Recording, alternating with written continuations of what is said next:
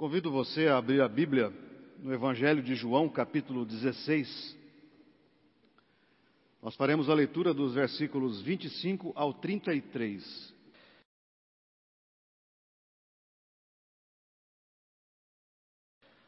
Uma mãe, uma mãe na Baixada Fluminense carrega o seu filhinho que foi morto por tiros de fuzil disparados por traficantes que disputavam o tráfico no morro. A criança, um menino, três anos de idade. Um pai de família, com três filhos pequenos, morando de aluguel e ganhando muito pouco por mês, é despedido e fica nada menos que dois anos para arrumar um emprego. Durante esse tempo, deixa de comer para deixar a comida aos filhos. Isso quando não os vê chorando de fome. Um jovem de 20 anos, dirigindo o carro de seu pai, altas horas da madrugada, embriagado, bate contra uma árvore, vindo a ficar paralítico, sem perspectivas para o futuro. Uma doença incurável se abate sobre o esposo de uma jovem senhora. O médico lhe dá o diagnóstico e tempo de vida: câncer, seis meses. Uma moça saindo da escola é atacada por um grupo de rapazes que a violentam, fazendo com que a jovem fique traumatizada para o resto de sua vida não conseguindo se relacionar com ninguém mais, pois a lembrança lhe atormenta o tempo todo. E para concluir a lista, seis mil mortes. Seis mil mortes e 150 mil contaminados ao redor do mundo é a realidade do novo coronavírus ou Covid-19. Nós vivemos tempos terríveis, onde o sofrimento do mundo inteiro está estampado ao vivo. E como se dizia tempos atrás, eu sou desse tempo que se dizia que a coisa era via Embratel. O sofrimento está hoje via Embratel em nossos lares, dentro de nossa casa. O que há de comum em todas essas histórias que eu citei? O que há de comum é o drama de toda a espécie humana, o sofrimento. Todos esses casos geram profundo sofrimento em todos os envolvidos e em todos que estão à volta das pessoas envolvidas. Se existe uma coisa que todos nós tentamos fugir, é do sofrimento. E se há uma coisa que, por mais que tentemos, não conseguimos, é justamente fugir do sofrimento. Porque ele irá acontecer de uma maneira ou de outra em nossa vida, na sua vida. Isso sempre aconteceu, acontece e assim será até o fim. Então fica-nos uma das muitas perguntas persistentes, que é o tema desse mês, Perguntas persistentes. De onde vem tanto sofrimento? Ou por que sofremos? Todas as pessoas de todas as culturas e de todas as gerações já tentaram, de um jeito ou de outro, descobrir as razões de tanto sofrimento que passamos, de uma maneira ou de outra. As gerações fizeram essa pergunta: Todos nós, de um jeito ou de outro, já fizemos essa pergunta, às vezes internamente e às vezes em briga diante de Deus: Por que, Senhor? Por que estou sofrendo tanto? Peter Berger, um sociólogo americano, chega a concluir que todas as culturas, todas as culturas oferecem uma explicação à experiência do infortúnio e do sofrimento. É verdade. As culturas todas têm as suas respostas. E todas as culturas possuem aquilo que elas julgam ser o correto para explicar a razão do sofrimento humano. Muitos nessa linha tentaram descobrir a razão, e claro, descobrindo a razão, quem sabe talvez a cura do sofrimento. Esse foi o caso de Siddhartha Gautama, o Buda. Refugiou-se em uma floresta depois de ver o sofrimento do seu povo, a desgraça do seu povo. Refugiou-se em uma floresta, dizendo que de lá, da floresta, só sairia depois de descobrir a razão do sofrimento humano. Ficou lá por algum tempo, muito tempo. E depois de muito meditar, Siddhartha Gautama chegou à conclusão de que o homem sofre porque quer coisas, porque deseja coisas. Essa foi a explicação de Siddhartha Gautama. Podemos dizer que Siddhartha arranhou o problema, pois de fato, muitas vezes o homem, as, os seres humanos sofrem quando quer coisas e não, e não as possui. É verdade. Mas isso não explica tudo. Isso não oferece a resposta a todo sofrimento humano.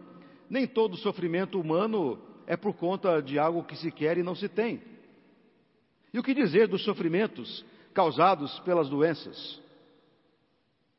Não as queremos. Siddhartha Gautama não teve respostas. O fato é que o ser humano sofre. Tanto que Jesus nos adverte nesse texto que nós acabamos de ler, no versículo 33. No mundo passais por aflições, mas tem de bom ânimo. Eu venci. E assim, podemos tentar entender um pouco melhor isso, de por que sofremos, por que passamos por situações e de onde vem tudo isso. A primeira coisa é que isso é comum à vida, é um ritmo comum da vida, o sofrimento. Há sofrimentos que simplesmente não podem ser prevenidos, por mais que tentemos. Eles simplesmente chegam e não há como apontar um culpado. Não há como responsabilizar alguém por alguns sofrimentos, ou pela maioria deles. Simplesmente acontece, simplesmente eles chegam à nossa vida e não pedem licença, eles chegam e tomam conta. É a ordem da vida. Podem ser os acidentes, dos mais leves aos mais trágicos. Podem ser as manifestações da natureza, tais como os furacões, os tornados, os tsunamis, os terremotos. E para dar asas à imaginação, a queda de um meteoro? De quem é a culpa? Não há como fazer esse tipo de pergunta. Apenas somos vítimas de tais circunstâncias. Foi o que Jesus quis dizer. Na última semana em que ele estava com seus discípulos, Jesus já sabia exatamente o que aconteceria a ele. E esse texto, esse trecho que nós acabamos de ler, tanto que é o título desta perícope, são palavras de despedida. É como se Jesus estivesse dizendo para os discípulos: Olha, se preparem para aquilo que virá posteriormente. Vocês precisam estar preparados para isso. Mas tenham bom ânimo. Vocês vão sofrer, mas tenham bom ânimo, porque eu venci o mundo.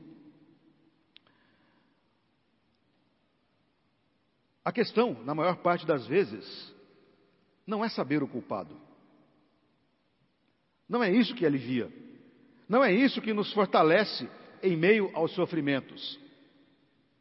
Mas o que nos basta saber é que eles acontecem e podem ser imprevistos, sim. Há outra razão de sofrimentos, há outra fonte de sofrimentos, além dos casuísticos.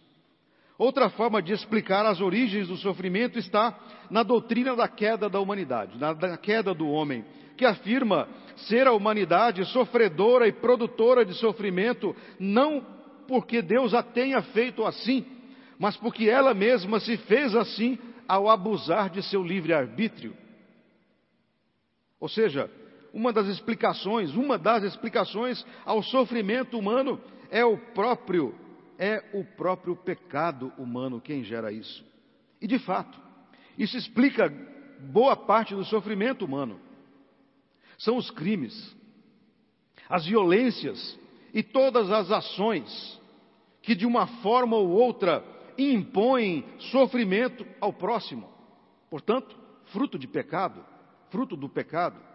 Sejam ações de força física, sejam ações de decisões de quem detém o poder, que podem fazer o próximo sofrer.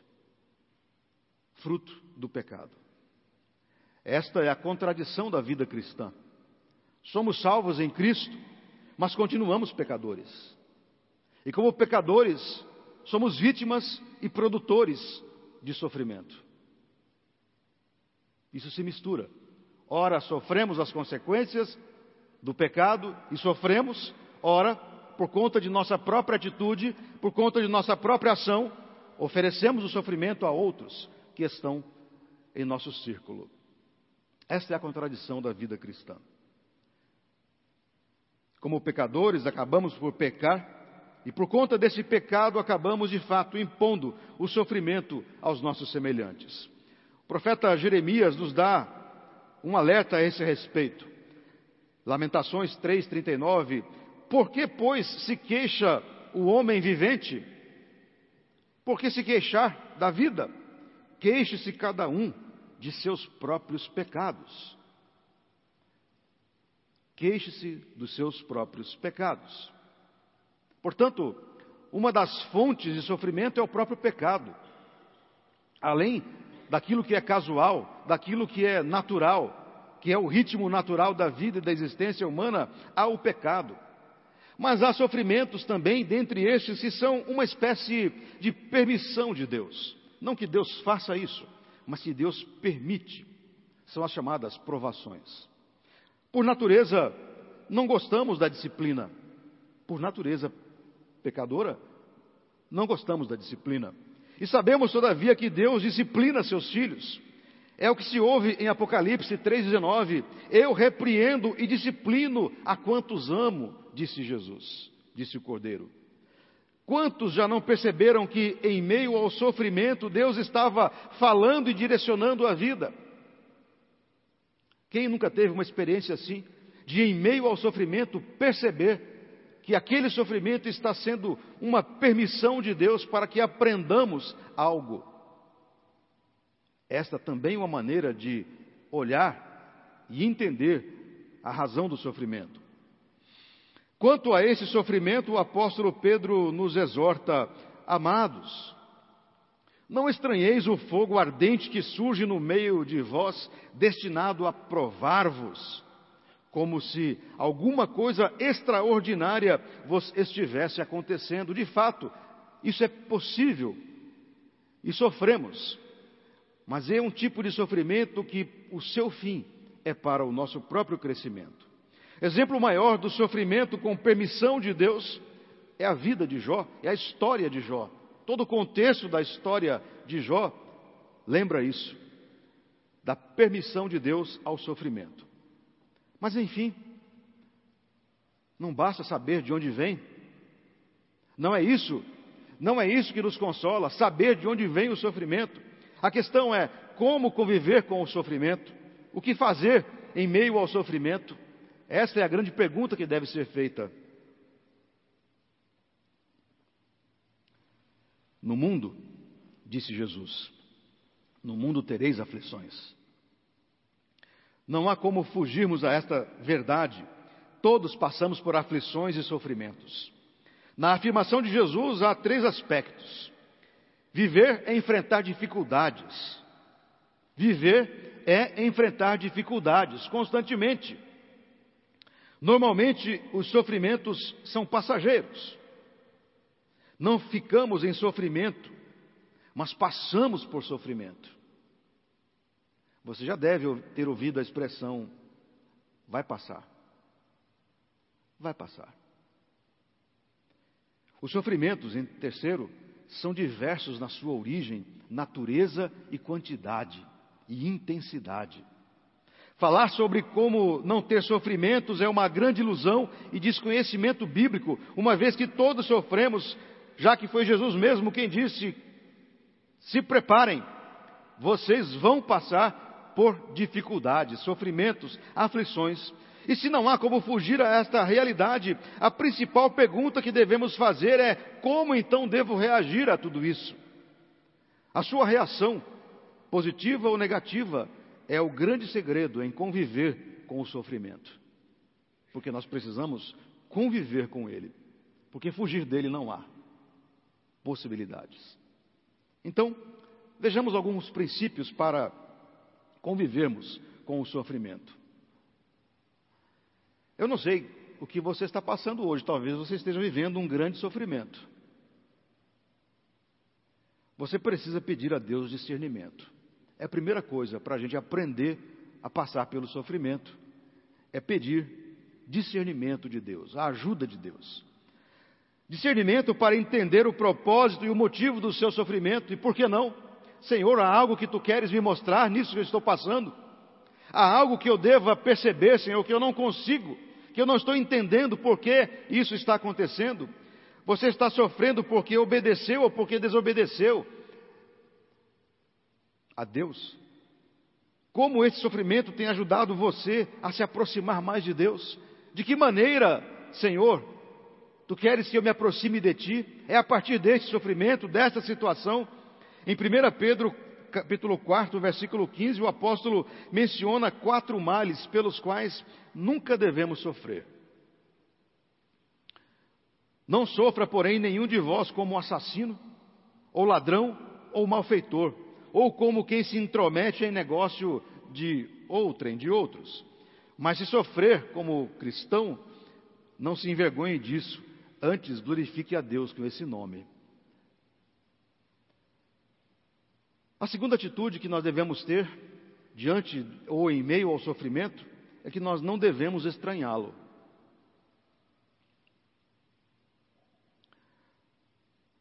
Nós já vimos o conselho de Pedro: não estranheis o fogo ardente dentro de vós, como que a vos provar. A primeira, a segunda coisa, então, portanto, é não agir com estranheza diante do sofrimento. Não é razoável estranhar o sofrimento na vida de cada um de nós.